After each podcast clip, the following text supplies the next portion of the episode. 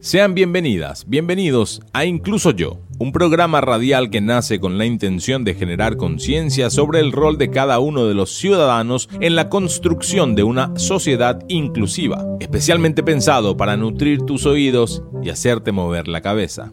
Incluso Yo es conducido por Renata Olmedo, abogada, máster en Derecho de la Discapacidad, especialista en políticas públicas con enfoque en derechos humanos. Miriam Acuña, licenciada en Ciencias de la Comunicación. Roberto Galeano Monti, psicólogo clínico, máster en administración de empresas, terapeuta familiar y de parejas con una especialización en recursos humanos. Empecemos por el principio.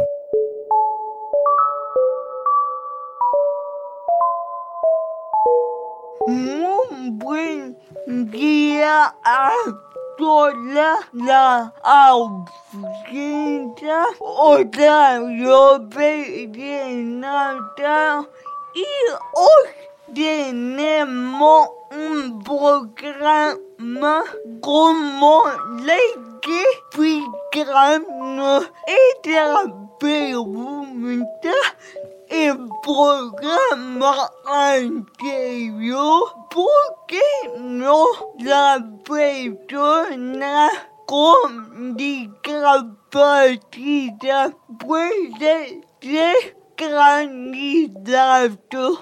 Asimismo, muy buen día, muy buen domingo para todas y para todos. Efectivamente, Miriam en el programa último terminamos con una pregunta, ¿verdad? Porque, a ver, los que no nos pudieron acompañar hablábamos mucho del tema del voto accesible. Eh, sabemos que estamos en un año electoral y Miriam preguntaba esto, pero ¿por qué no solo el voto? ¿Será que las personas con discapacidad no pueden ser candidatos, ¿verdad? O candidatas para estos cargos electivos. Y decíamos que era un tema que daba para profundizar. Entonces, hoy vamos a tener un programa para, para, para seguir abordando ese tema, pero bueno, antes quiero también saludarte Rena, ¿cómo estás? ¿Cómo estás, Robert? ¿Cómo estás, Miriam? Eh, bueno, buenos días a la audiencia. Como siempre, nos encontramos aquí en este programa que tiene la intención de invitar absolutamente a todos y a todas a hacer reflexionar y crecer junto a los temas que vamos tocando domingo a domingo. El tema de hoy entonces es experiencia, me gusta ya la palabra, ¿verdad? O sea, contar una experiencia concreta de participación en la vida política y pública. Vamos a tener un invitado que va a poder hablar en primera persona. Eso va a ser dentro de unos minutos. ¿Es así, Rena? Así es, Robert. Y, qué genial esto, ¿verdad? Esta dinámica que andamos teniendo ya hace un tiempo de, conversar con los actores, ¿verdad? De, de en esta mesa y de permitir la participación de que las personas, de las personas que puedan hablarnos de sus propias experiencias de distintos temas, ¿no? Es distinto, valga la redundancia, cuando hablamos simplemente desde la teoría que cuando nos eh, encontramos con alguien que, que por ahí ya estuvo caminando sobre lo que por ahí debía de ser y finalmente nos cuenta cómo realmente es. Así mismo, muchos, hay una frase más o menos que dice, bueno, las palabras convencen, pero los testimonios arrasan, ¿verdad? Ah, o sea, sí, como que es. hoy vamos a tener ese testimonio de primera persona, bueno, sobre este tema y la pregunta que, que, que Miriam hacía en el, en el último programa. Entonces nosotros acá de verdad felices de poder decir que estamos otro domingo más con ustedes ahí en esta previa al almuerzo, barra desayuno, barra despertarse, barra lo que sea, digamos, en un día realmente muy especial que siempre dije, a mí me costó entender que en el domingo arranca la semana. Para mí siempre terminaba la semana el, domingo. Entonces no importa, como quiera verse, es un día bisagra y es un día bueno que nos ayuda también a poder, bueno, reflexionar, a pensar cómo uno está terminando la semana o arrancando la siguiente. Bien, vuelvo a repetir, perdón. Es la experiencia de participación en la vida política y pública la que hoy vamos a hablar en este espacio impulsado por la Federación Juntos por la Inclusión. En este momento, de nuevo, el, el, el micrófono, ¿de qué te reís, Miriam? Sí, se, se- Ahí vamos, sí, el, el, micrófono... Yo voy a contarle, voy a contarle a A la audiencia qué se ¿De qué Miriam. se ríe, Bueno, Miriam? Nos pasó, a mí me pasa particularmente, que no, no es que yo me desconcentro fácilmente, pero a veces Ah. estoy inmersa en mi mundo, ¿verdad? Pensando, reflexionando, lo que le voy a decir a la audiencia, y como que siempre intento como preparar algo medianamente, eh, o, o por lo menos reflexionar por dónde voy a ir con relación al tema, al segmento del micrófono, Yara. Y Miriam siempre me sale con algo de contramano, una risita, un saludo, ¿verdad? Y en el programa anterior pasó, no sé, un amiguito de Miriam, que según ella era medio primo, medio no sé qué. Se tentó tanto que no les explico. Tanto es lo que, lo que me distrajo que me perdí por completo y quiero contarles que siempre yo digo que el micrófono Yara termina con un cierre espectacular que deja como picando el tema para dar inicio a nuestro, o para dar lugar a nuestro invitado. Y bueno, Miriam, quiero contarles que una vez más mató mi micrófono Yara como lo viene haciendo ya hace 17 programas. Miriam, te pedimos que te controle esta vuelta, sí, porque Rena realmente necesita estar concentrado y la audiencia necesita estas aperturas que yo le llamo también. número 10.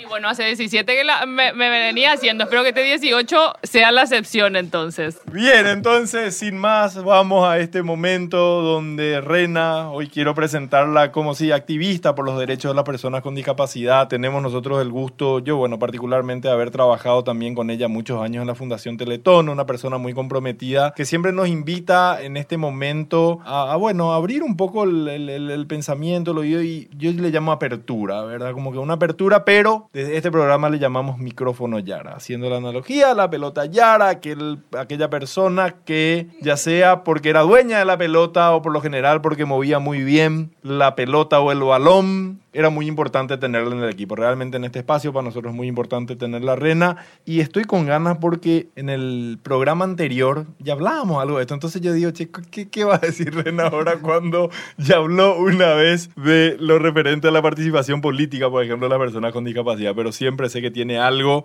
y es el momento entonces en que el micrófono le pasamos a Rena. Ya llegó el micrófono Yara.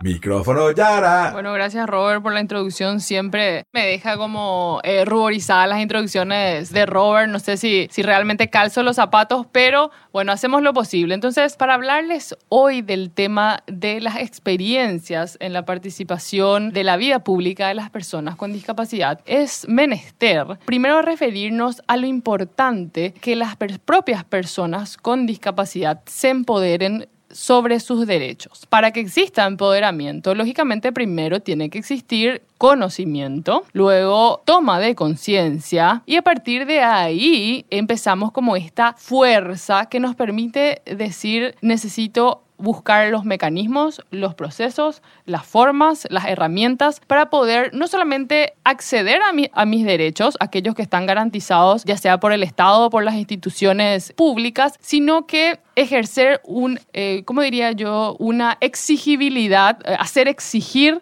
que se cumplan estos derechos y aquellos que no están, vamos a decir, ya disponibles, que, eh, que existan, básicamente. ¿verdad? Siempre de repente me quiero trancar cuando busco como salirme de esas palabras quizás más jurídicas, ¿verdad? Para que la gente pueda entender eh, un poquito más, ¿verdad? Y, y que finalmente este programa nos invite a todos a sentirnos de alguna u otra manera identificados. Porque algo importante también de subrayar es que esto no, no lo viven solamente las personas con discapacidad, sino que un montón de otros colectivos de personas que históricamente han vivido exclusión y vulneración de sus derechos. Entonces, bueno, estábamos diciendo el primer paso para poder tener ese empoderamiento, esa fuerza de decir yo exijo del Estado eh, o, o yo represento a un sector y vengo a exigir el cumplimiento de los derechos, es tomar conciencia.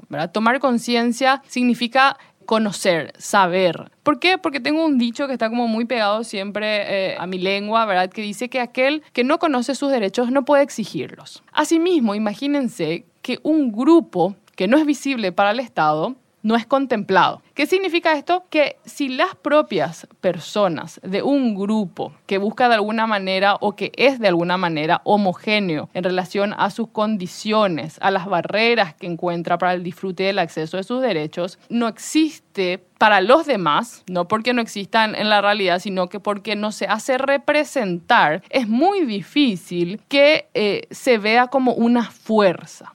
En el programa anterior decíamos que nuestra forma de gobierno, que es un gobierno democrático, dice que la fuerza reside en el pueblo. ¿Y quién es el pueblo? Los ciudadanos. Cada uno de nosotros, eh, todo lo que estamos hoy eh, aquí en el estudio, los que nos están escuchando, inclusive los que están, eh, no sé, por ahí haciendo algo, supongo el día hoy, un domingo de mañana. Entonces, esta fuerza que, hablamos que reside en el pueblo tiene que ser vista por aquellos que tienen la administración del, pueblo, ¿verdad? que tienen o que buscan de alguna manera permitirle al país tener eh, un tipo de administración que lógicamente garantice el cumplimiento de sus derechos. ¿Y qué es lo que yo puedo identificar? Esto es una cuestión eh, lógicamente personal y yo digo y se me quedó mucho también la palabra testimonial. ¿Por qué? Porque Paraguay en primer lugar eh, tiene una enorme deuda en relación a los datos. Entonces a mí me encantaría hablarles hoy con datos, sin embargo todavía simplemente podemos hablar de testimonios. ¿Por qué es que no, eh, las políticas públicas no son efectivas hoy? En primer lugar, lógicamente, por esta carencia de datos, pero en segundo lugar, también porque hay falta de interés político para generar, uno, estos datos y dos, el desarrollo de políticas públicas que respondan a estos datos, o sea, a estas realidades. Entonces, los administradores del país finalmente dicen, ¿para qué voy a legislar ¿verdad? ¿O para qué voy a promover estas políticas públicas si no hay luego, básicamente, este colectivo de personas o si son muy pocas. Y generalmente lo que hace un Estado es promover políticas públicas para aquellas, eh, aquellos colectivos que ejercen esa fuerza de presión colectiva, que se unen, que se muestran y que buscan de nuevo esto que decía al inicio de esta conversación, esa exigibilidad por parte del Estado que finalmente termina siendo o, o debería ser al menos garante del cumplimiento de los derechos de todos y todas. Entonces, desde esta lógica que, interviene en distintas dimensiones, como ya decíamos, tenemos a la persona con discapacidad en el medio, como aquella que tiene que tomar conciencia sobre sus derechos, conocerlos para poder exigirlos. Y a partir de ahí, también tiene que buscar tener un rol de sujeto activo. Y a través de ese rol de sujeto activo, ejercer su participación de distintas maneras, no de forma exclusiva en aquellas acciones que tengan que ver con la vida política. Asimismo, también puede ser en la vida comunitaria o a través de, de organizaciones de y para personas con discapacidad. Una forma de ejercer este rol que busca incidir en la política pública es a través de la participación como candidatos a puestos públicos, a puestos electorales. Y bueno, hoy vamos a tener justamente de primera mano, como ya decía Robert, la oportunidad de conocer cómo y cuál fue el proceso de esta persona que, que vamos a eh, presentar enseguida en búsqueda de esto, de esta representación, de ejercer este rol de visibilizar a este colectivo que históricamente fue o sigue siendo un, un grupo excluido y un grupo al cual le cuesta acceder a sus derechos. Y con esto voy cerrando eh, el espacio del micrófono Yara para de manera muy sencilla decir la participación en la vida comunitaria, en la vida pública y asimismo en la vida política es esencial para absolutamente todos aquellos que están en búsqueda de la construcción de una mejor sociedad. Genial, Rena. Gracias por eso, gracias por este micrófono, Yara. Estamos con ganas ya de, de, ir, como decís vos, al testimonio, a esa primera persona. Eh, ni tengo que mencionar que Miriam por primera vez se alejó de la mesa. Increíble fue eso, obedientemente. Nunca pasó eso. Como para que. Bien, Miriam, bien, Miriam. Sí, mediante eso pudo. Gracias, te agradezco, Miriam, te agradezco. No interrumpiste, no interrumpiste después mucho. En el 18 al fin lo logramos. Vaya. Ponerle onda a este domingo que no sé mucho duerme otro está trabajando como nosotros.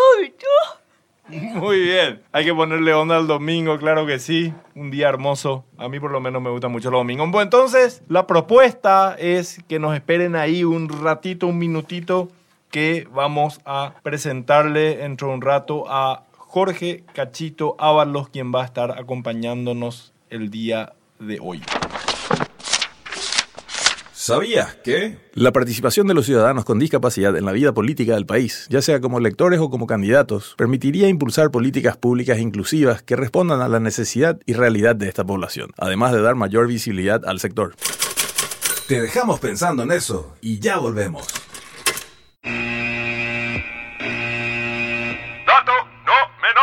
Cuando hablamos de voto accesible, nos referimos a las acciones y procedimientos implementados para facilitar y garantizar el ejercicio pleno del voto de aquellas personas que presentan dificultad, sean físicas, sensoriales o socioculturales. Usted ha sido informado. Seguimos con el programa. Bueno, ahí le habíamos adelantado que hoy tenemos un invitado especial. Creo como todos, ¿verdad? O sea, pero nunca tuvimos un invitado que, que, bueno, pueda hablarnos de este tema que estamos abordando, el tema de política, en una experiencia de participación en, en la vida política y pública también. Entonces... Robert, hay Sí. un paréntesis simplemente para decir que genial esto, porque si de por ahí si hacemos una encuesta así random, ahora nos bajáramos aquí a, a, a Marisca López y le preguntáramos a la gente, ¿usted conoce alguna vez, ha visto o ha tenido conocimiento que en Paraguay se han presentado personas con discapacidad para cargos electivos, cargos públicos electivos? Y probablemente la, la respuesta sea no. Exacto. ¿verdad? Y qué genial, bueno, encontrarnos hoy con nuestro invitado y que él nos pueda contar eh, qué hizo, cómo lo hizo y por qué lo hizo. Exacto, y también lo mismo, eh, adentrándonos al tema, en la Cámara de Diputados, de Senadores, ¿hay alguna persona con discapacidad? En el Poder Ejecutivo hay. En las concejalías, en las municipalidades, hay, hay intendentes. Y digo realmente desde el desconocimiento, ¿verdad? Y de nuevo, no, no en puestos que no sean eh, de cargos electivos, porque eso es importante Exacto, también. estamos hablando de eso hoy. Sí, exacto, cargos electivos, porque una cosa es decir, eh, bueno, ya pasamos y tuvimos también el placer de, bueno, de, de tratar el tema de la función pública y que hay un montón, eh, que primero hay una, una ley que habla del 5% de personas con discapacidad en la función pública, ¿verdad? Entonces, no estamos hablando de funcionarios públicos con discapacidad, sino que estamos hablando de cargos electivos, exacto. ¿Por qué? Porque de nuevo hablamos que eso es un reflejo de, de la representatividad, ¿no? El invitado del día es... Creo que ya estamos tirando algunas preguntas que estoy seguro eh, Jorge Cachito Ábalos va a, va a respondernos. Pero antes quiero un ratito hacer una, una bio de él, me parece muy importante. Él tiene 31 años de edad, tiene una discapacidad física de nacimiento. Mira, y, y nosotros respetamos mucho a lo que escribe la gente, ¿verdad? Es cerrista de corazón, ¿verdad? Ah, y ahí mira, yo digo... así se presenta. Exacto, se presenta como cerrista de corazón y ahí yo digo, che, para un político presentarse así, ¿será que nos resta ya votos? De la otra parte, en fin, vamos a preguntarle también Ro- eso, pero... Robert, Robert, Robert. Está, vamos, cerrista de corazón. Actualmente está estudiando la carrera de Derecho. Es encargado de la Secretaría Municipal de Atención a los Derechos Humanos de las Personas con Discapacidad. Fue candidato, y acá estamos entrando al tema, fue candidato a presidente de la Juventud del Comité 3 de su ciudad natal, Fernando de la Mora. Y más importante aún, y digo simplemente a los efectos del programa del día de hoy del tema que estamos tratando. En las últimas elecciones internas municipales, es decir, hace unos meses atrás, dentro del Partido Liberal Radical Auténtico, PLRA, fue candidato a concejal. Siempre está involucrado en varias actividades sociales de su ciudad y otras a nivel nacional. Hoy entonces, en incluso yo, para hablar del tema de la experiencia de participación en la vida política y pública, le tenemos a Jorge Cachito Ábalos. ¿Cómo estás, Cachito? Buen día, ¿qué tal? ¿Cómo están? Renata, Miriam, Robert y a toda la audiencia. Un gusto saludarles. Un gusto para nosotros tenerte hoy en el programa. Y me gusta entrevista corazón.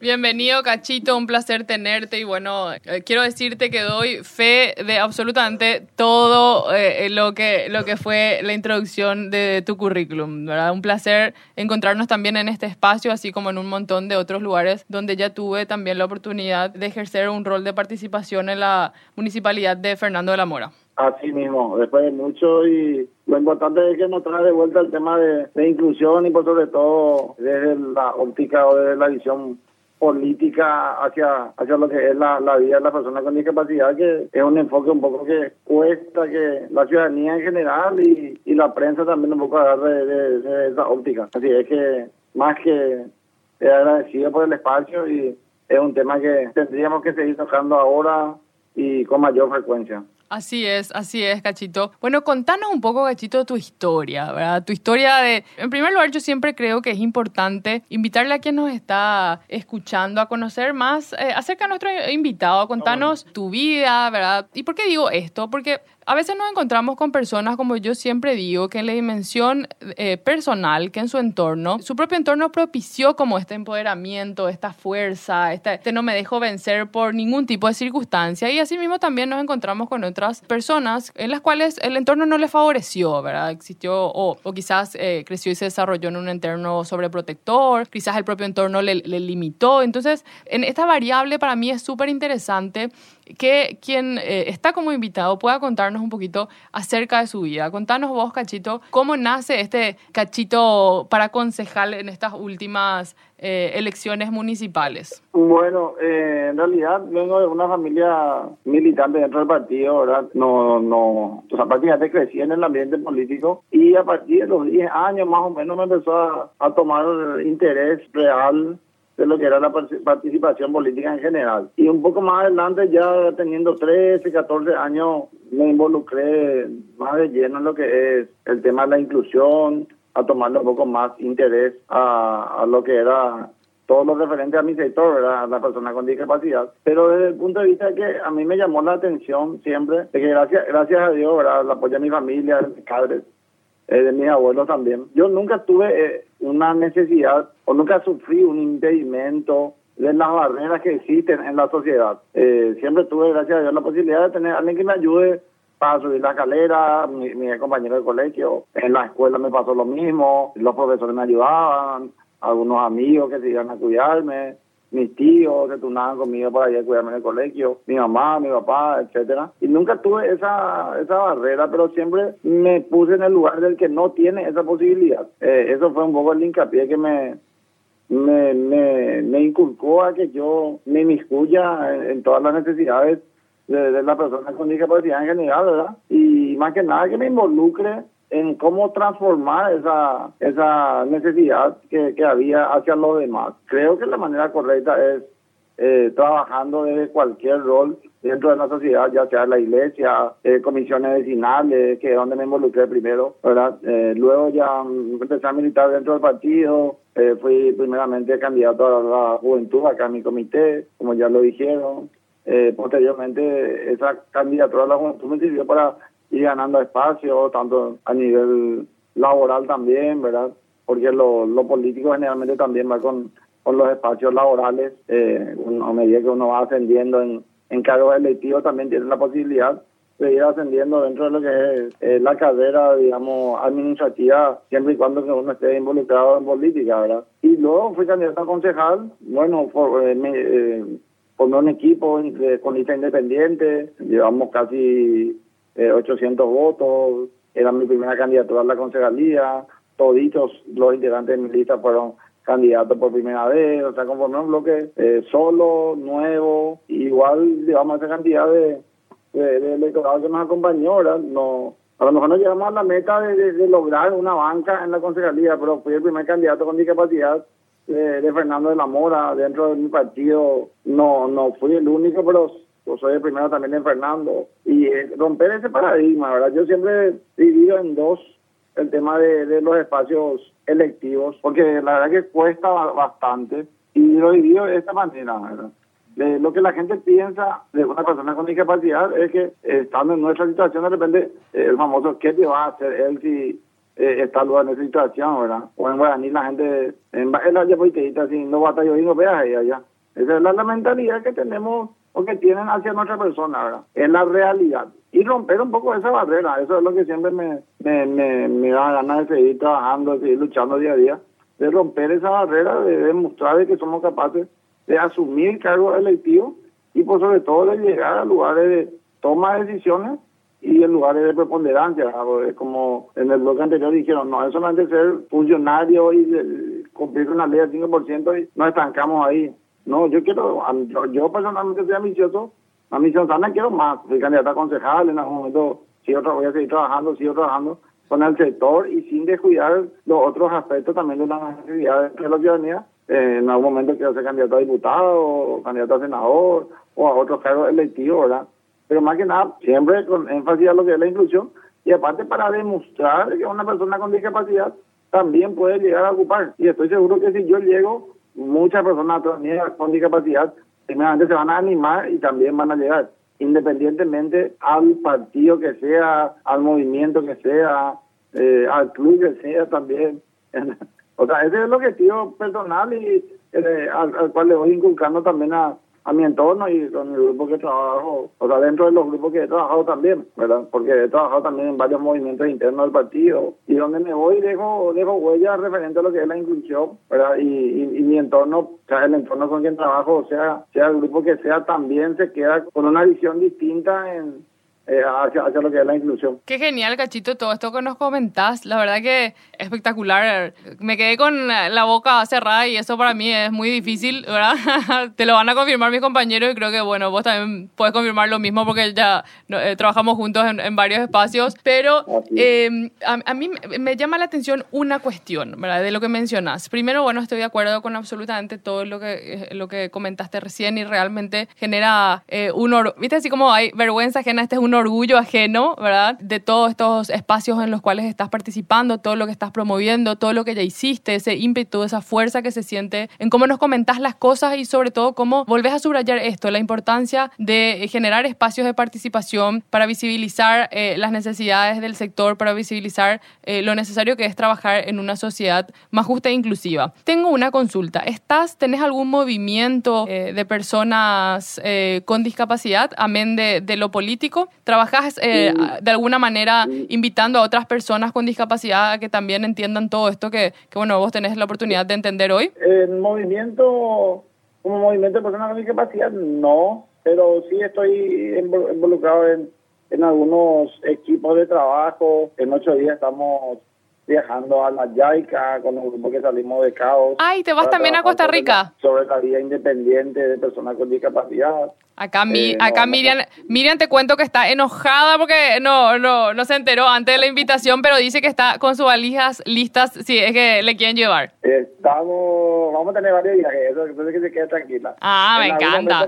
Me, quiero yo y se va ella. Ah, me encanta, me encanta. Y estamos trabajando en eso en general, ¿verdad? Yo desde la Secretaría de Discapacidad, desde Fernando de la Mora hace, desde abril que estoy con eso, estoy trabajando con el censo hace dos meses censo de personas con discapacidad. Qué genial eh, eso. Hasta el momento tenemos 70, estamos por llegar a 70 personas registradas. Le registramos con el certificado de discapacidad de SENAI. Y lo que nos dimos cuenta de la Secretaría, y te hablo netamente de Fernando, es que hay una gran población eh, de que todavía no está registrado ni en la SENAI. Imagínate que nosotros somos eh, la ciudad donde está radicada la institución que regula los derechos de las personas con discapacidad, que es Y no están registrados. Entonces lo que hacemos en la Secretaría es, le llevamos, ¿verdad? Eh, tenemos la posibilidad de llevarle hasta la SENAI y le hacemos la gestión para que tenga su certificado de discapacidad y luego nosotros le registramos como persona con discapacidad con todos sus datos, dirección exacta, barrio, número de teléfono. Eh, tenemos un plazo, eh, una hoja de ruta de trabajar hasta fin de año con el censo, hacer un corte a fin de año y eh, a partir de ahí, un poco en base a lo que recolectamos, preparar las políticas públicas en base a esos números. Qué Por me encantó lo que dijeron en el primer bloque, que sin datos no se puede hacer políticas públicas y estoy totalmente de acuerdo. Cachito, tengo una consulta. no le puedo pedir, no le puedo pedir al intendente que tengamos un colegio inclusivo en zona sur, siendo que en zona norte hay más personas con discapacidad, por ejemplo, ¿verdad? Una vez que tengamos esos datos, vamos a poder eh, direccionar mejor las políticas públicas para el sector. Cachito, tengo una consulta en esto que nos comentas. Esta, geolocalización que están haciendo, estos datos que están recogiendo, eh, ¿tiene que ver con la ley 6808 que crea las Secretarías de la Discapacidad en los municipios y gobernaciones? ¿O, es una iniciativa, otra iniciativa? Una secretaría y yo soy acá. Ah, qué genial. O sea, ustedes ya están entonces efectivizando esta ley, cumpliendo esta ley y por supuesto también promoviendo uno de sus artículos que busca justamente que las municipalidades, estoy contando simplemente para quien no sabe, eh, que busca que las municipalidades geolocalicen. Imagínense qué es geolocalizar, es decir, eh, Juan Pérez, que tiene esta discapacidad, vive en tal esquina de este barrio, de, eh, de- de este espacio. Entonces, Vive acá. vive acá, exacto, él vive acá. Y, mm, y saber esto como... tipo de. Exacto, y su tipo de discapacidad. Y saber eso, como decís vos, Cachito, es esencial, ¿verdad? Para decir, esta zona, este barrio necesita esto, acá tenemos que trabajar las veredas, acá tenemos que trabajar las escuelas. ¿Verdad? Que Así la verdad que me Así emociona muchísimo esto que me comentás. Contarle a la gente que esta es una ley, muy, una normativa muy nueva. Es del 2000, empezamos a trabajarla en el 2020, sale y se aprueba en el 2021. Eh, bueno, y ya está cumpliendo también eh, un plazo que, que se les dio a las municipalidades y gobernaciones para poder implementar esta ley, ¿verdad? Ahí, ahí lo que se da, Rena, esto que siempre vos mencionás, que en Paraguay, y el, no me acuerdo, los primeros programas, una de nuestras invitadas nos decía de que nosotros estamos avanzadísimos en tema de leyes, ¿verdad? O sea, es espectacular las leyes que tenemos, esto y lo otro. Ahora, si hablamos de, de aplicación de esa ley, de que se esté ejecutando, es como que ahí, como país, estamos patinando, pero Así acá es. hay un caso concreto, Claro. ¿verdad? En Fernando de la Mora, eh, Paraguay, ¿verdad? Sí. Que, que, que, que está ocurriendo eso, qué bueno. Así es. Eh, tengo entendido que la, la- lo que conozco es que la eh, municipalidad de Villarrica también tiene su secretaría. Sí. Creo que la municipalidad de Luque también acá en Central. eh, y, pero sí falta varias, ¿verdad? Y Inclusive tuve oportunidad en el interior de hablar con algunos intendentes, ¿verdad? Y eh, lastimosamente me- algunos me, me llegaron a decir que no hace falta porque no hay personas con discapacidad y eso es mentira. Qué Mínimamente tiene que haber uno o dos personas con, con- Potente. con algún tipo de discapacidad. Lo que pasa es que cuando hablamos de discapacidad, la, la mayoría de las personas también eh, tienen como referencia solamente al usuario de silla de ruedas y a la persona con discapacidad física. Eh, no, no tiene en cuenta la, el que tiene discapacidad visual, eh, a uno que otro tipo de, eh, mental también. Y eh, son cosas que de repente por desconocimiento eh, no se cumplen, ¿verdad? Porque eh, eh, eh, tengo entendido, o sea, estoy seguro que eh, algún tipo de discapacidad va a haber en, en- en cada distrito, en cada ciudad. Así mismo es, Cachito, y qué, qué genial que traje eso, porque de nuevo volvemos al punto que hablábamos, la representatividad que permite visibilidad. Y bueno, es- esta ley que busca promover estas secretarías tiene justamente la intención en uno de sus artículos, de nuevo, vuelvo a recargar, la geolocalización, la toma de datos de estos municipios, ¿verdad? Para dejar de decir esto que, que con lo cual te encontraste. Acá luego no hay personas con discapacidad. Imagínense quienes nos están escuchando hoy. Lo importante entonces es de participar, ¿verdad? De, como decía, de tomar conciencia de, de cómo influye en el Estado, eh, representado esta vez eh, por los municipios o las gobernaciones, el hecho de que la gente no se acerca y nos acerque y nos diga, aquí estoy yo. Porque lo que suele suceder, Cachito, es que, ¿por qué la- se presume, porque de nuevo no hay datos para, para sostener esto, que la gente no se inscribe luego en la Senadis? Porque hay un montón de gente que A, ni siquiera se considera con discapacidad, B, como no utiliza o desconoce los servicios de la Senadis, no, no hace los eh, o no cumple con los requisitos para eh, sacar su certificado. C, también es importante mencionar la falta o la incapacidad del Estado para poder brindar y garantizar el acceso a la salud que ni siquiera te permite un diagnóstico. ¿verdad? Entonces, sin un diagnóstico, no puedo acceder de nuevo a saber eh, cuál es mi condición y a considerarme de tal o cual colectivo, ¿verdad? Que también es importante mencionar, ¿verdad? Porque yo creo que siempre pareciera ser que cuando tocamos un tema, escarbamos un poco más y nos encontramos de nuevo quizás con una falencia o inacción por de parte del Estado, que de nuevo, de alguna u otra manera, las organizaciones de la sociedad civil, las propias personas que son miembros de los distintos grupos en un tipo de situación de vulnerabilidad, son las que se encuentran como salvaguardando. En este caso me pone como muy orgullosa de no subrayar eh, la promulgación de esta ley y que por supuesto el Estado esté representado a través de, las, de los municipios y las gobernaciones y que en un montón de lugares ya se esté tomando conciencia al respecto de lo que acabo de mencionar.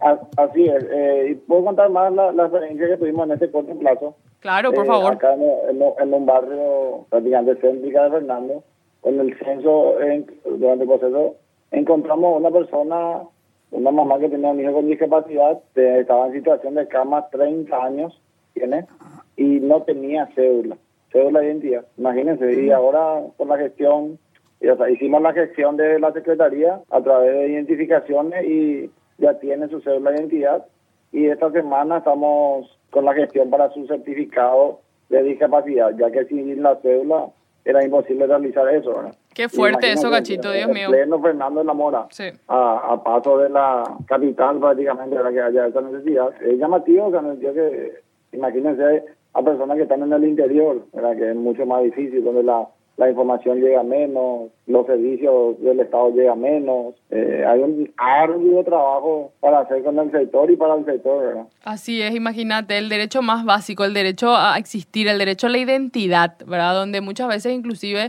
como decías, la, realidad de las personas con discapacidad es esa, como que para qué luego le voy a sacar la cédula si no camina, si no sale de la casa, para qué lo que necesita la cédula, ¿verdad?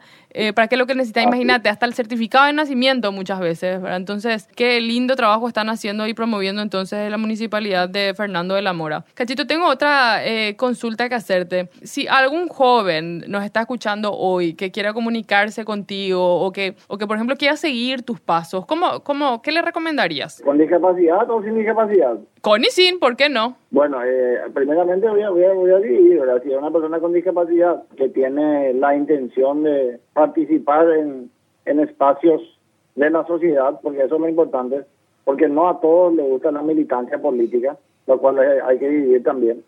Está, participar en la sociedad eh, no siempre es hacer política partidaria, ¿verdad? Uno de repente puede involucrarse en la comisión vecinal, como ya lo dije, en las iglesias, en grupos sociales, qué sé yo. Yo, por ejemplo, también eh, soy bom- bombero activo de mi ciudad y, y, y otro, y otros otros lugares que he ocupado, creando comisiones vecinales, eh, comisiones de seguridad. Y lo que les recomiendo es que no, que no tenga, o sea, que rompa ese temor de, de, de ser rechazado, porque generalmente en los primeros pasos cuesta, los primeros pasos literal, como se dice, porque yo, por ejemplo, no, no di todavía mi primer paso, porque estoy en silla de ruedas, ¿verdad? Pero un poco de humor. ¿no? Claro, por supuesto. Eh, pero sí es, es importante romper ese temor que tenemos todos eh, y de salir adelante, ¿verdad? Y si es una persona que no tiene discapacidad, bueno, que nos vea como persona que podemos llevar adelante prácticamente todo lo que nos proponemos en la vida, siempre y cuando se nos dé las oportunidades y se nos crea el ambiente necesario para poder desarrollarnos como persona a plenitud. Y a los otros jóvenes que por ahí eh, sin discapacidad que nos escuchan el día de hoy. No, no, y eso, eso, eso le dije, eso le dije. Si no tiene discapacidad, que nos dé la oportunidad y que, que nos vea como personas que podemos llevar adelante todo y que podemos desarrollarnos, ¿verdad? Y también le animo o, eh, a, que, a que tenga propósitos en la vida, eh, objetivos, objetivos reales, ¿verdad? Que se proponga y que, bueno, si nosotros con todo el impedimento que tenemos de repente lo logramos, para la persona con discapacidad deberían de ser más fácil, ¿verdad? Y también van a poder. Qué lindo esto que decís, Cachito, porque me, me confundí, te pido disculpas, porque me pareció que estamos como hablando de la, finalmente de las mismas personas, ¿verdad? De, de los jóvenes con y sin discapacidad que finalmente se encuentran en el mismo eh, grupo porque finalmente terminan siendo jóvenes, que es preciso que, bueno, que se involucren, como decías vos, y me encantó esto, no es necesario que sea a través de la política partidaria, ¿verdad? Sino que a través de un montón de otros espacios donde también uno puede colaborar en la construcción de una sociedad eh, mejor. Así mismo. Cachito, tengo una pregunta que, que, bueno, apareció ya en el programa de, de hoy, digamos, si vos conocés personas que están hoy en cargos electivos, que bueno, yo creo que lo tuyo sin lugar a dudas es una cuestión de tiempo, me encantó cuando decía eh, quiero ser diputado, quiero ser senador, y inclusive ahí como que picando un silencio, como que decir lo que tenga que ser, ¿verdad? O sea, efectivamente se nota ese ADN político, me queda también pendiente. ¿Y qué es lo que pasó a los 10 años con Cachito? ¿Verdad que ella iba pensando en esta cuestión de la cuestión eh, más, más, política o de incidencia pública? Pero yo quería preguntarte eso, ¿verdad? ¿Conoces vos? ¿Cómo, cómo estamos hoy a nivel de, de- de cargos electivos, ya sean en municipios o que sepas de, de algo que, que va apareciendo para, para las elecciones próximas en cuanto a personas con discapacidad y que estén ocupando cargo electivo o que estén, digamos, estén en este momento en campaña para acceder a un cargo eh, electivo. ¿Tenés, ¿Tenés info sobre eso? En Mariano Rocha Alonso un amigo, no recuerdo el nombre, que estuvo el candidato también con discapacidad física en la campaña anterior, como candidato a concejal también fue por el partido Hagamos. Y ahora mismo lo que conozco, lo que sé, es que creo que en el este, o sea, en Alto Paraná, hay una persona con discapacidad creo que es candidato a diputado. No manejo el nombre, pero, o sea, de memoria, pero eh, por ahí por las redes he visto que, que está, creo que se está postulando para, para un cargo electivo en, en esta campaña eh, que viene. Qué genial, esto que nos comentabas, bueno, me, me, me, genera un montón de orgullo. Cachito, ¿tenés la oportunidad de contarnos algún tipo de experiencia regional de alguien que, regional me refiero a, bueno, a buenas prácticas de afuera? ¿Llegaste a ver a alguien eh, de por ahí en países vecinos, en Argentina, en Brasil y bueno, y, y por supuesto, con esta representación ejercían en los países vecinos que haya logrado verdaderamente mejorías para el sector? ¿Te refería a alguna persona con discapacidad que ocupó algún cargo? Exacto. Eh, la verdad que mi inspiración política en estos últimos años de cómo llegó al poder fue, o sea, es Lenín Moreno, que fue presidente de Ecuador con discapacidad. Sí. Él llegó al- a la presidencia de la República de Ecuador. Eh, ahora es representante ante la OEA de personas con discapacidad. Y está aquí Eh, está acá en Paraguay, así mismo. Tuve la oportunidad de reunirme con él hace, hace unos meses en un conversatorio que coincidimos y, y nada, eh, eh, creo que a nivel, tal vez a nivel mundial sea el, el único con, con discapacidad que haya llegado al, al mayor cargo electoral de, de un país, ¿verdad? democrático. En Argentina entiendo tenemos una vicepresidenta, ¿verdad? ¿Es así? Creo que sí, Sí, sí, tengo sí. entendido que sí, Sí. Sí. Qué genial, Cachito. Y contanos eh, una, una cuestión más que nos parece también sumamente interesante en esto que tiene que ver con el empoderamiento del sector, ¿verdad? Hoy eh, nos adelantábamos y nos reíamos con este tema que tenía que ver con el viaje que te espera dentro de muy pronto, ¿verdad? Del tema de la vía independiente, que yo creo que es un componente también no menor, porque la vía independiente eh, nos dignifica absolutamente a todos, ¿verdad? Todos queremos tener eh, la libertad, la posibilidad de tomar nuestras propias decisiones, eh, de que nuestros gustos, nuestras formas sean respetadas. Y yo creo que ese también es un paso súper interesante para reivindicar derechos, ¿verdad? Porque como decía al inicio también, esto que, eh, que iniciaba con la pregunta de cómo fue o cómo es tu historia familiar, cómo te formaste, cómo, cómo tenés o, o cómo se te generó esa fuerza interna para decir yo me quiero postular, quiero generar representatividad, visibilidad, etcétera, ¿verdad? Eh, que nos encontramos con un, mento- un montón de personas con discapacidad aún bajo ese manto intuitivo sobre, sobreprotector que genera no apoyo para la vía independiente y la toma de decisiones, sino que la sustitución de las decisiones, ¿verdad? De la, eh, la sustitución de, de, yo digo, de la voluntad, de la autonomía, ¿verdad? Que muchas veces está movido y promovido desde el amor, ¿verdad? Desde esa sensación de cuidar, de cuidado, de extra cuidado que se, que se cree que, que tienen las personas con discapacidad. ¿Nos podrías comentar un poco más acerca de este movimiento, de esta experiencia que vas a vivir y cómo crees que esto va a afectar en todo tu proyecto de participación en la vida política? Desde el momento eh, que me decidí ya, como, como dije hace varios años, eh, de, involucrarme de lleno en el sector, ¿verdad? Eh, todo lo referente a, al sector, a la redundancia, me, me inmiscuyo, ya sea cursos, capacitación, todo lo referente al sector. Entonces, va a ser una experiencia muy rica. Costa Rica es una de las primeras, uno de los primeros países de América en, en implementar la vida independiente. Es un MORFO, se llama la, el lugar. Eh, es un centro de asistencia, ahora, centro de capacitación a asistentes de personas con discapacidad. Entonces, y también ayudan y enseñan a la persona con discapacidad a que lleve una vida independiente.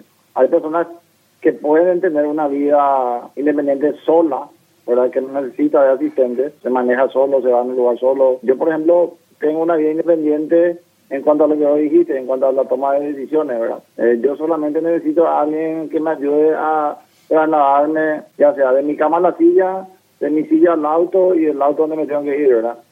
Pero no, no implica que decida por mí, dar un ejemplo sencillo de que si yo tengo frío, hoy tengo calor. O sea, algo muy sencillo que muchas veces eh, me ha tocado experiencia de personas con discapacidad que su papá, su mamá o la persona que está en cargo le viste y la abriga como si fuera que hace, qué sé yo, 5 grados y afuera hace 5. eh, 15 o 20, ¿verdad? Y esa persona no tiene, o sea, no, le sobrepasa en toma de decisiones sencillas, ¿verdad? O algunos queremos ser cesistas, pero nos hacen ser olimpistas. sí. parece, parece, parece irónico, pero es así, ¿verdad? O sea, la, la, la persona con discapacidad muchas veces no tiene la posibilidad de tomar decisiones propias. Yo creo que es un, el, el primer derecho, creo que es eso. y a partir de ahí empezar a, a ver el resto, ¿verdad? Creo que la persona con discapacidad tiene que empoderarse, tomar sus propias decisiones, cometer sus propios errores, sus propios desamores, sus propias equivocaciones, como cualquier otro individuo, ¿verdad? Y a partir de ahí empezar a, a crecer y a desarrollarse a plenitud como persona dentro de la sociedad.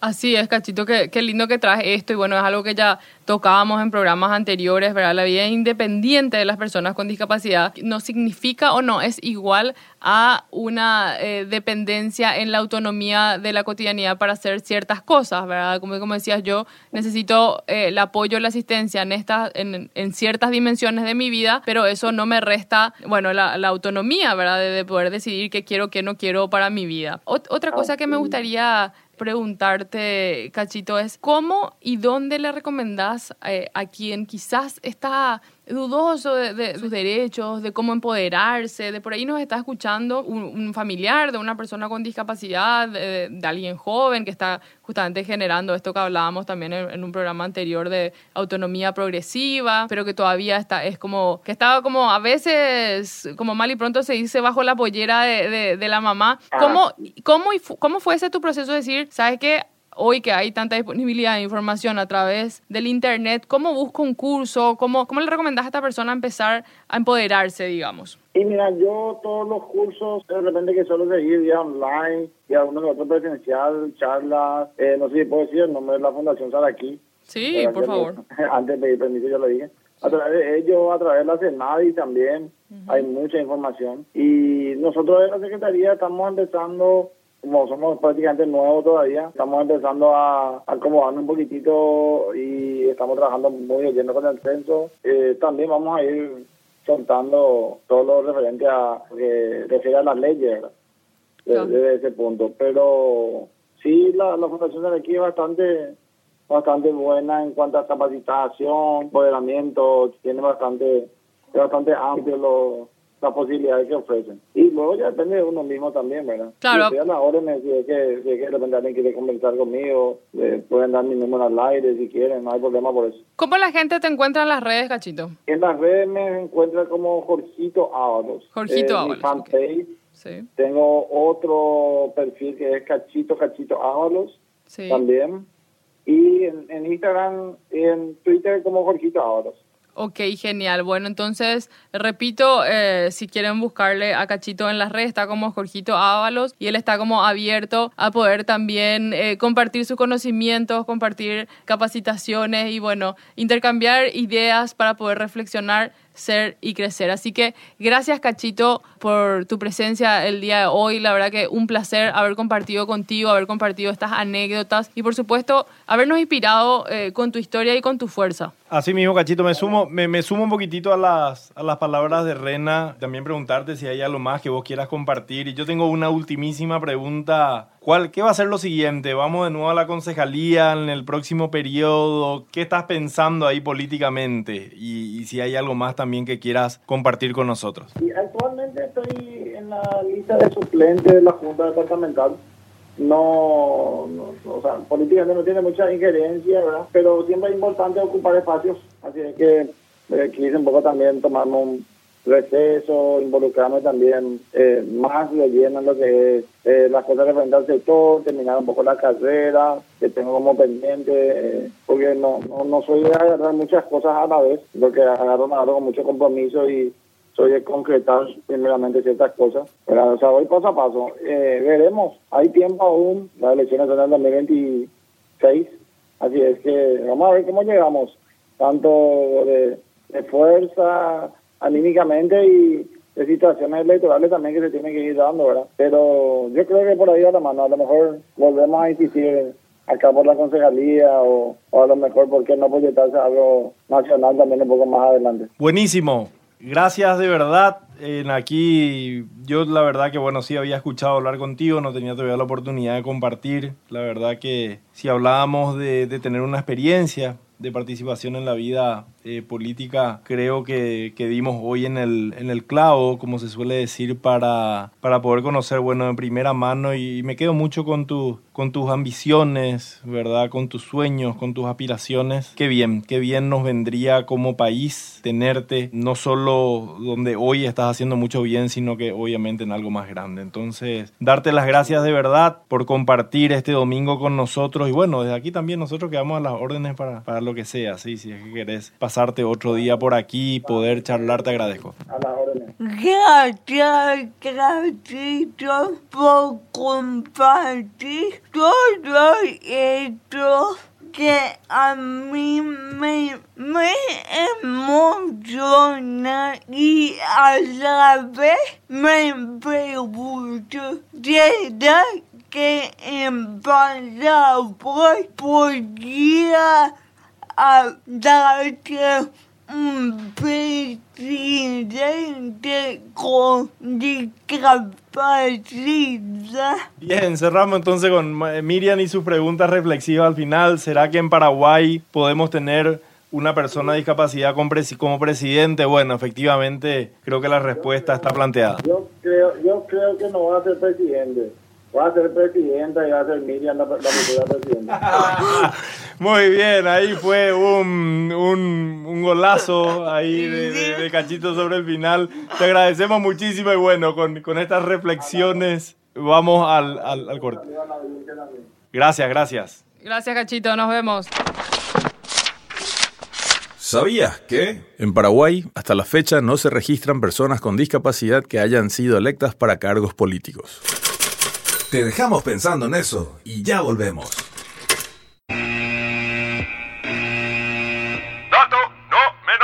Cuando hablamos que la justicia electoral en Paraguay se encuentra trabajando para que las personas con discapacidad tengan la accesibilidad para ejercer el derecho constitucional del voto, nos referimos a que implementarán para el efecto nuevas modalidades y sistemas a fin de lograr la mayor participación de las mismas. Usted ha sido informado. Seguimos con el programa.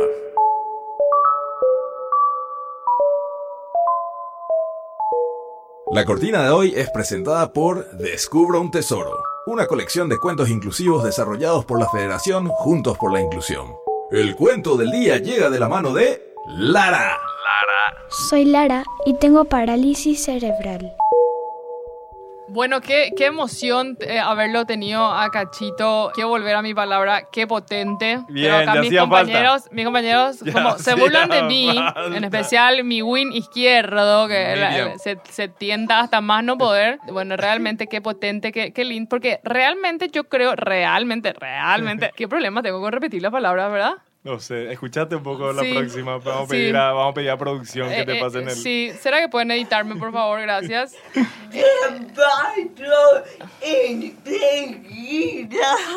Le pasa enseguida. bien, Ah, sí. genial. Bueno, lo que decía nomás es que eh, la verdad que Cachito y su ímpetu, su fuerza, me hacen pensar en el qué potente. Eso es lo que quería decir, bueno, finalmente. Qué bueno que aparezca porque merecía. merecía ¿Verdad? Merecía volver el- el qué volver el- potente. el- para los que no saben, los primeros programas, ¿verdad? Eh, Rena decía qué potente. A cada rato. Cada intervención de- del, del invitado, qué potente. Y acá amorosamente, Sí. como, como somos una comunidad, se creó acá entre nosotros Sí. tres y la producción, vamos como que haciéndonos feedback y se mira Claro. cómo, cómo utilizás y Rena se guarda para no utilizar qué potente. Sí. Y nosotros lo único que decíamos era, bueno, Qué no potente. exageres, no Claro. exageres con el qué potente, ¿verdad? Porque es muy potente. Pero celebro, en el programa número 18 ha aparecido. Sí. Ha aparecido. Sí, quiero decir que sí, valía, valía la pena volver al que potente, creo yo. Y también quiero decirle, bueno, y recordarle también a la audiencia que estas tres personas que, bueno, que estamos aquí sentadas eh, dándonos de, de panelista, excepto Miriam, que ha seguido La eh, carrera. la carrera de comunicación y periodismo, ¿verdad? Somos novatos, entonces yo me agarré una muletilla porque de repente no sabía básicamente qué decir y qué potente, bueno, fue en los primeros programas. Hoy es, en realidad, en realidad, ¿verdad? Pero bueno, eh, estamos en eso, en eso de incluso nosotros sentirnos hábiles para poder estar acá e invitarles a ustedes, como decimos siempre, a hacer, reflexionar y crecer junto a nosotros. Y, y yo creo que de alguna manera sentimos eso, para ir dándole entonces un, una- un cierre o mesa de debate a lo que nos traía Cachito. Qué importante de nuevo volver a recalcar esto que, que él, yo creo que nos confirma. La representatividad de las personas con discapacidad en la toma de decisiones, ya sea desde eh, roles electivos en el Estado y como decía Cachito, eh, Cachito, desde otros lugares, organizaciones, asociaciones, eh, eh, las comisiones vecinales, es esencial. Lleva como esa realidad, permite eh, cambiar las cosas, modificar las cosas. Yo creo que rompe paradigmas. Una persona como Cachito rompe paradigmas, ¿verdad? Como él decía en guaraní, ¿qué es lo que vas a poder hacer vos si ni siquiera caminás? ¿Verdad? Eso es algo como que está muy en la cabeza de la gente y sin embargo desmitifica, ¿se dice desmitificar? Sí, sí. Sí, sí, sí. Eso, ¿verdad? De, de todo lo que puede llegar a lograr una persona incluso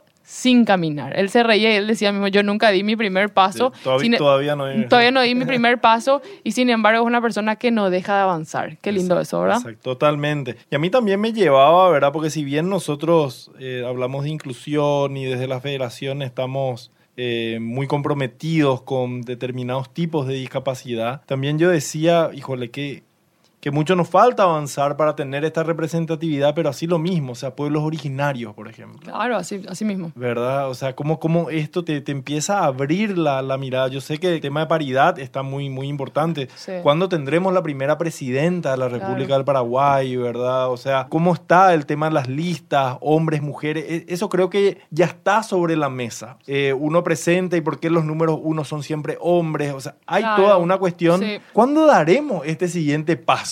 ¿Sabes qué, Robert? Algo que quería traer también cuando hablamos de representatividad, casi usando la palabra de manera muy, entre comillas, normal, ¿verdad? O, o muy habitual, eh, es importante entender qué es lo que es la representatividad, ¿verdad? ¿Y por qué hablamos de representatividad para cargos electivos? La representatividad está dada en una persona que es electa a través del voto, ¿verdad? Y que entre comillas, pretende o es representante de un sector de la población. Exacto. Este sector puede tener características homogéneas o simplemente ten- eh, te- o sea, ser eh, diverso y sentirse identificado con lo que promueve esta persona que está buscando ser electa o que es electa. Eh, De eso es lo que habla la representatividad, de yo sentirme representado por el que está sentado en una silla que le permite tomar decisiones, promover políticas públicas, promover planes. Y en- Esa voz es mi voz. Exacto. Y sin embargo, en Paraguay pareciera ser que esto está como muy polarizado en relación a viejas prácticas de las políticas partidarias, que es lo que traía Cachito, y que muchas veces hace eh, que la gente esté excluida de estas conversaciones. Yo no quiero hablar porque es muy complejo, la cosa no va a cambiar. Y sin embargo, Cachito nos traía esto, no es necesario que hagas política partidaria para ser parte de la vida pública, comunitaria y política, ¿verdad? Puede darse a través de las comisiones vecinales, puede darse a través de, imagínate, decía él, de, no sé, de los bomberos, participar conjunto a los bomberos en, en- de distintas modalidades. Entonces, eso me llamaba mucho la atención y me hacía mucho ruido y es verdad y tenía mucho que ver con esto que explicábamos en el programa anterior, ¿verdad? Saquémonos el miedo de hablar de política, de considerarnos seres políticos. Y él eh, nos traía esto, ¿verdad? Hace política aquel que participa en pos de construir una mejor realidad para todos y para todas. Exacto. Miriam, vos querías traer algo sobre la mesa también. De a mí, como ya mencioné, me gusta la política, pero no me veo como presidenta. Castillo metido a más allá y me parece que estaría bueno que nosotros nos seamos invisibles,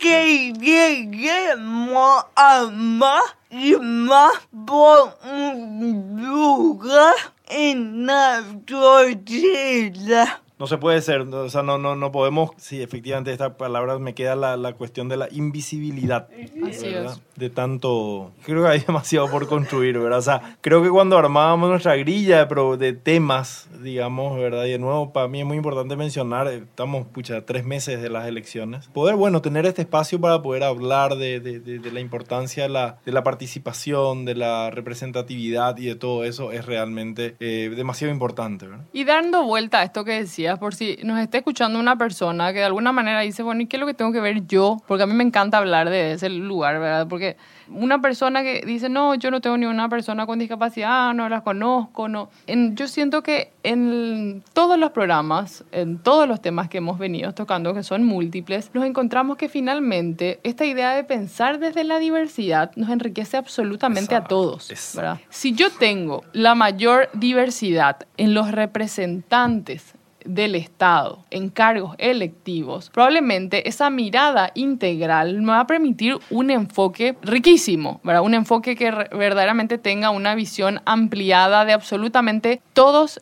y todos y todas, perdón, los miembros de la sociedad, no solamente de los que aquella persona cree que existen, que es lo que siempre decimos. Eh, ¿A quién está reducido tu todos cuando hablamos de todos, ¿verdad? Está reducido solamente muchas veces a la realidad de la que vos conoces. Y eso es lo que decía también cuando hablábamos en el programa anterior con Daisy, que es la directora del voto accesible. Y Daisy me decía, eh, Rena, el rol de, los comunicadores sociales, de los comunicadores de los diarios, de las radios, ¿verdad? Es esencial. Bueno, yo que, no, eh, que, bueno, a pesar de estar hoy sentada aquí ya en, en el programa número 18, esto es un mundo desconocido para mí. Eh, y ella nos presentaba a, este sistema como un sistema esencial, como el cuarto poder y como aquel que tiene un rol principal en esto, de la toma de conciencia, ¿verdad? Y, y también de hacer llegar la información. Bien.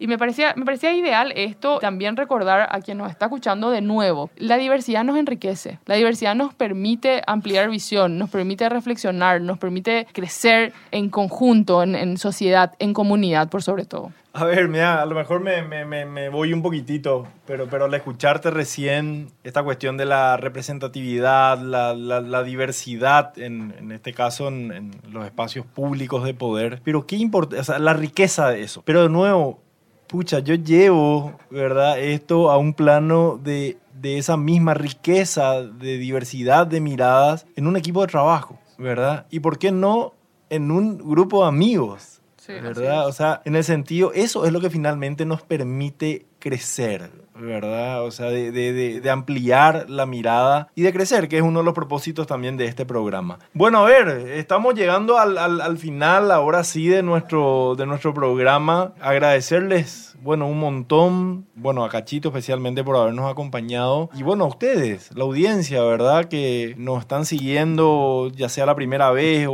o a través de varios programas. Agradecerles realmente por la compañía de este, de este domingo también. Y bueno, la verdad que desearles de mi parte un feliz resto de jornada, que este domingo sea un día de compartir seguramente, de, hacer cosas que de repente en la semana no podemos hacer para arrancar de la mejor manera mañana, el día lunes, la semana que está entrando. Ve y um, no te me gustó mucho este programa porque tocamos muchas cosas y me despido y con esa parte todos somos igualmente diferentes. Todos somos igualmente diferentes. Qué buena forma de despedirse, Miriam, y asimismo, en esa diferencia es que sumamos a la diversidad y sumamos a poder ampliar las miradas, a reflexionar entre todos y a no dejar a nadie atrás, como dicen los Objetivos de Desarrollo Sostenible. Con eso nos despedimos eh, y bueno, que sea hasta el próximo domingo. Chau, chau. Chao. Incluso yo. Es desarrollado gracias al interés, cariño y empatía de todos aquellos que viven y sueñan con vivir en un mundo que nos incluya a todas, a todos. Al final del día, lo único que tenemos en común todos los seres humanos es que somos igualmente diferentes. Nos vemos el próximo domingo.